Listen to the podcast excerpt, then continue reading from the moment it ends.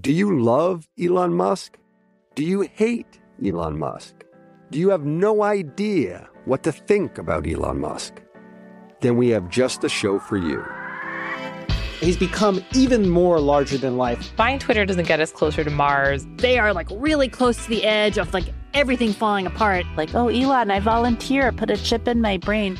Each week on this podcast, we'll break down, analyze, and debate the most important stories on Musk and his empire. It's all one big universe. You just work for Elon Inc. From Bloomberg Business Week, this is Elon Inc. Listen wherever you get your podcasts.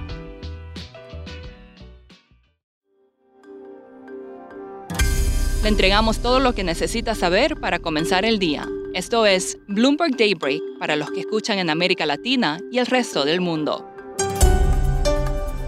Buenos días y bienvenidos a Bloomberg Daybreak América Latina. Es jueves 29 de junio de 2023, soy Eduardo Thompson y estas son las noticias que marcan el día. Partamos con un vistazo a los mercados. Las acciones globales suben ya que los inversionistas están enfocados en positivos resultados corporativos como en la empresa Renault o la sueca HM y prefieren ignorar por el momento las advertencias de banqueros centrales de más alzas de tasas. Las acciones asiáticas, en tanto, cerraron a la baja. Jerome Powell, el presidente de la Fed, repitió que vendrían al menos dos aumentos más de tasas de interés este año. En una conferencia en Madrid dijo, comillas, el proceso de volver a situar la inflación en el 2% tiene un largo camino por recorrer. Todos los grandes bancos de Wall Street superaron la prueba de estrés anual de la Fed, lo que significa que podrían sobrevivir una recesión fuerte o una crisis del sector inmobiliario. China probablemente decepcionará a quienes esperan que el gobierno implemente un estímulo masivo para apuntalar la debilitada recuperación económica. Esta es la visión de Xu Min, ex subdirector gerente de la FMI.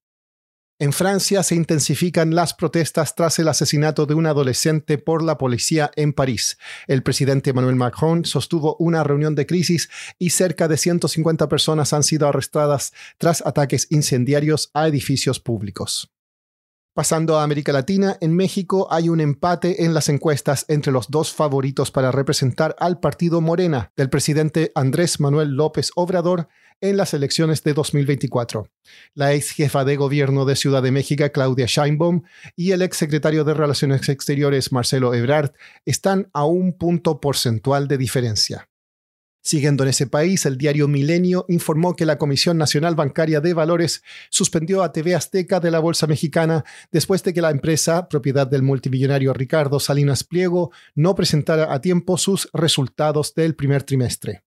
Debido a la sequía, seguirán las restricciones este año en el Canal de Panamá para el tráfico de barcos. Los niveles de agua de su lago principal se encuentran en mínimos de cuatro años. El multimillonario colombiano Jaime Gilinski no se detiene. Ahora hizo una oferta no solicitada de 836 millones de dólares por la participación de compañía brasileira de distribución en la cadena de supermercados Almacenes Éxito. En México, los hospitales en algunas partes del norte del país están viviendo una suerte de déjà vu debido a un aumento significativo en el número de fallecidos que ha copado la capacidad de algunas funerarias. Esto ocurrió en la pandemia del COVID-19, pero esta vez tiene motivos completamente distintos. Alex Vázquez, periodista de Bloomberg News en Ciudad de México, escribió una nota al respecto sobre esto y nos cuenta más. Bueno, desde, hace dos semanas el aumento de la temperatura en la mayoría del país ha sido considerable y especialmente en los estados del norte han superado los 100 grados Fahrenheit han superado los 38 grados centígrados. Y, en algunos casos, en los picos más fuertes, estamos hablando de 109 grados Fahrenheit en estados como Nuevo León, donde ha habido la mayor, la mayor cantidad de casos de golpes de calor. Debido a esto, ¿qué pasa? Bueno, tanto hospitales han estado desbordados, han estado llenos de personas, incluso pidiendo a los familiares que lleven bolsas de hielo para ayudar a mitigar un poco el efecto del calor pero incluso la cantidad de muertes relacionadas con calor han subido, no oficialmente, sino con personas encargadas de distintas funerarias en la ciudad de Monterrey con las que pudimos conversar, todos nos han confirmado que han estado sobrepasados por la cantidad de cuerpos que lamentablemente han recibido en las últimas semanas. Alex, el presidente Andrés Manuel López Obrador se refirió a este tema y fue un poco controversial su respuesta, ¿no? Cuéntanos un poco sobre eso.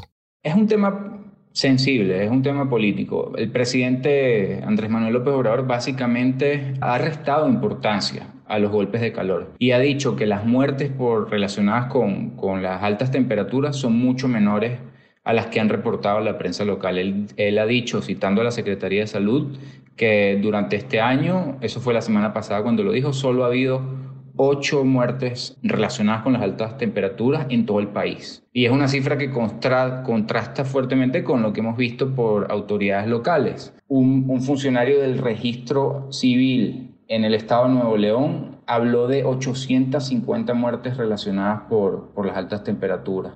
Mientras que ayer también vimos en la prensa local a otro funcionario de la Fiscalía en Nuevo León hablando de aproximadamente 250 muertes solo la semana pasada, un aumento de más de 100% en la cantidad de muertes relacionadas con calor, con muertes generales que, que reciben este, las morgues. Entonces, pues las cifras son muy diferentes. Lo que está ocurriendo es que en los certificados de función, lo que dice es infarto al miocardio, no dice nada relacionado con el calor y eso es lo que están recibiendo las funerarias, pero al hablar con sus familiares, pues siempre les cuenta que, se sintieron mal, que estaban deshidratados y se, empezaron a sentir mal justamente por, por las altas temperaturas. Cerramos con una noticia sobre el vino. En Francia, muchos viñedos familiares se ven amenazados por los altos impuestos a la herencia que deben pagar cuando fallece la cabeza de familia. La consolidación en la industria y el aumento de los precios del suelo elevan los impuestos y está llevando a los herederos a elegir entre endeudarse para pagar o vender la propiedad familiar. Eso es todo por hoy. Soy Eduardo Thompson. Gracias por escucharnos. Para conocer todas las noticias que necesita para comenzar el día, revise Daybreak en la app Bloomberg Professional, donde puede personalizar las noticias que desee recibir. También puede suscribirse a la versión solo audio en Spotify, Apple Podcasts o la plataforma de su preferencia. Esto es todo por hoy. Escuche de lunes a viernes Bloomberg Daybreak.